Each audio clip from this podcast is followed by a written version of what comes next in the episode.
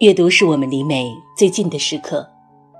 查看今天节目原文，你可以在微信中搜索公众号“上官文露读书会”。各位好，我是上官文露。我们常听说女性作家、女性文学这样的字眼，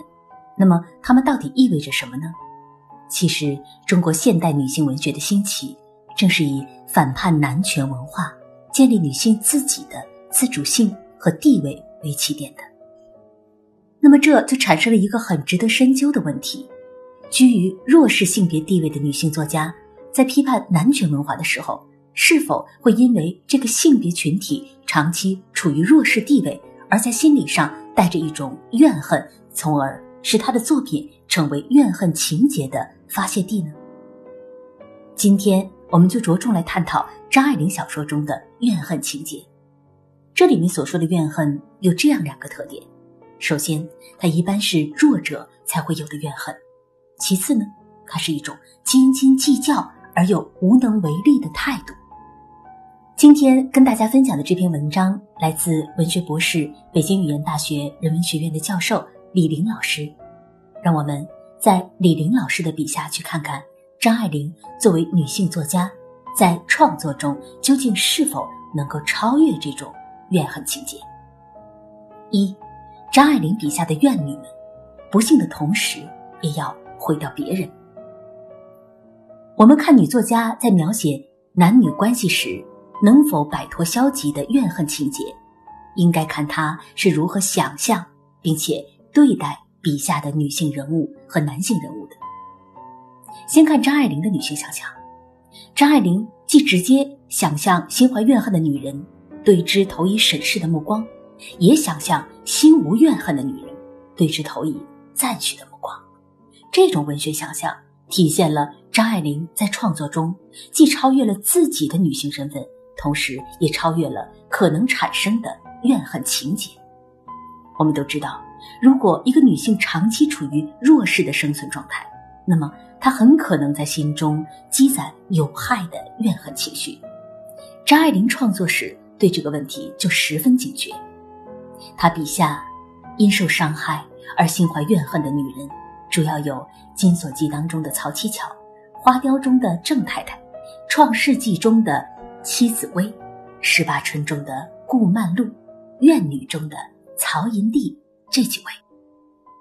这些怨女的共同特点是，她们受到各种男权力量伤害之后，都体会到了生命被摧残、被压抑的痛苦。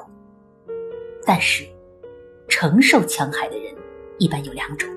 一种是懂得伤害，因而更懂得慈悲；另一种，则是上述的这些怨女，他们没能够在伤害中感悟出理解与慈悲，而是在极度的压抑中形成了一种可怕的怨恨。那么，最终他们就把这怨恨之气倾泻到其他无辜者，尤其是。无辜的女性亲人身上，自觉或不自觉的，把他们平等的拉成和自己一样的受害者，而他们的共同点就是心底有一种无力的妒恨。张爱玲是这样来形容这种无力的，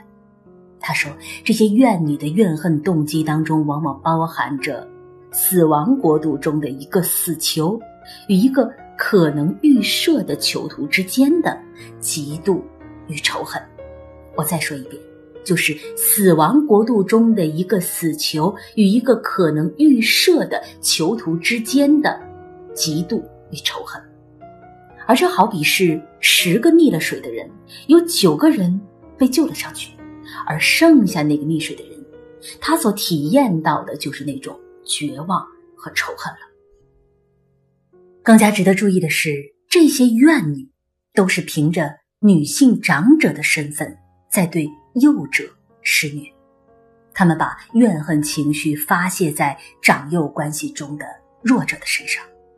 而不是去向压抑和摧残他们的强势力量去反抗。《金锁记》还有怨女是母亲对女儿、对媳妇儿、对儿子进行施虐。曹七巧挑拨儿子的夫妻关系，牢牢地控制着自己女儿长安的私人生活，导致他的女儿三十岁还没有嫁人，而他的儿子抽上了大烟，两个儿媳妇都在阴沉禁锢的家庭氛围中不幸死去。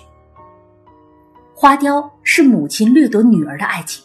刻薄庶出的儿子，里面凄凉的一句“笑，全世界便与你同声笑，哭，你便独自哭”，书写了家庭的冷漠。十八春呢，也就是后来的半生缘，是姐姐协助姐夫对妹妹进行施暴，摧毁了妹妹一生的幸福；而创世纪则是祖母对孙女的。毫无爱惜。对于作品中女性的心态，张爱玲是既持同情又否定的态度。张爱玲居高临下的俯视着曹七巧、曹英娣、顾曼璐、戚紫薇、郑太太等这些女性被怨恨情绪所左右的生命状态，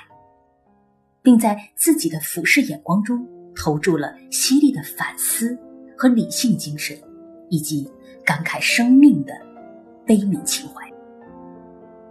那么，张爱玲在想象《怨女》的一系列小说中，借助长安、知寿、曼桢、莹珠、穿肠等女性受害者的人生遭遇和荒凉的生命感受，对七巧、银娣、曼璐、紫薇、郑太太这些不完整的人格身上的这种残忍进行了批判。第二，张爱玲笔下的。无怨之女，因为懂得，所以慈悲。除了想象怨女，反思女性在人性方面的缺失之外，张爱玲还想象心无怨恨的女性，直接从正面构建女性文学守护人性美好价值的精神向度。张爱玲笔下心无怨恨的女性，至少有《红玫瑰与白玫瑰》中的王娇蕊，《心经》中的母亲。桂花争阿小悲秋中的阿小，多少恨中的余佳音，还有十八春中的曼桢等等，这些女性都或大或小的受到了男权力量及其同谋者的伤害，但是她们最终都能够固守自己做人的信条，并未心生怨毒去伤害无辜。比如说，坏女人，那打着引号的坏女人王娇蕊。她在真心的恋爱中被童振宝所抛弃，多年之后，他回首往事的时候，却认真的说：“是从你起，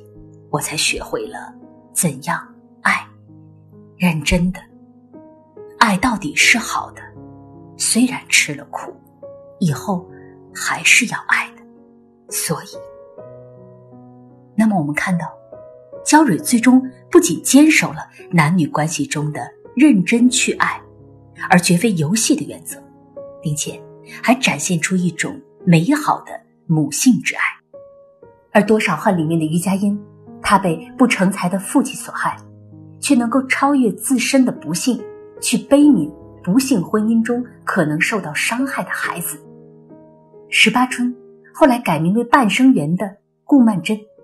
她的身心受到了姐姐、姐夫的伤害，但是却不改关爱他人的母性心怀。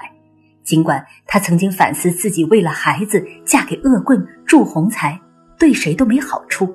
但是你仍然能够感受到曼桢身上那非常动人的那种最热心、最肯负责的母性品格。